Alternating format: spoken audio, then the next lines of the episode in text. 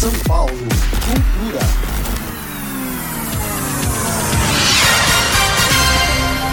O mineiro Benti nasceu em uma fazenda na Serra da Saudade e toca viola caipira de 10 cordas como base de um som que ele define como uma mistura de MPB, indie pop e cree folk.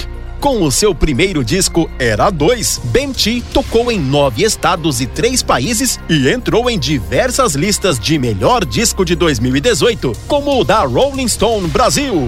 O segundo trabalho autoral de Bemti, logo ali, foi eleito pela APCA como um dos melhores discos de 2021 e conta com as participações especiais de Fernanda Takai, Jalu, Josiara, entre outros artistas.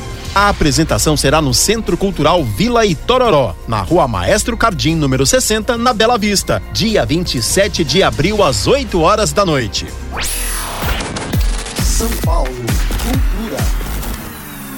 Este projeto foi realizado com o apoio da quinta edição do Programa Municipal de Fomento ao Serviço de Radiodifusão Comunitária para a cidade de São Paulo. Secretaria Municipal de Cultura.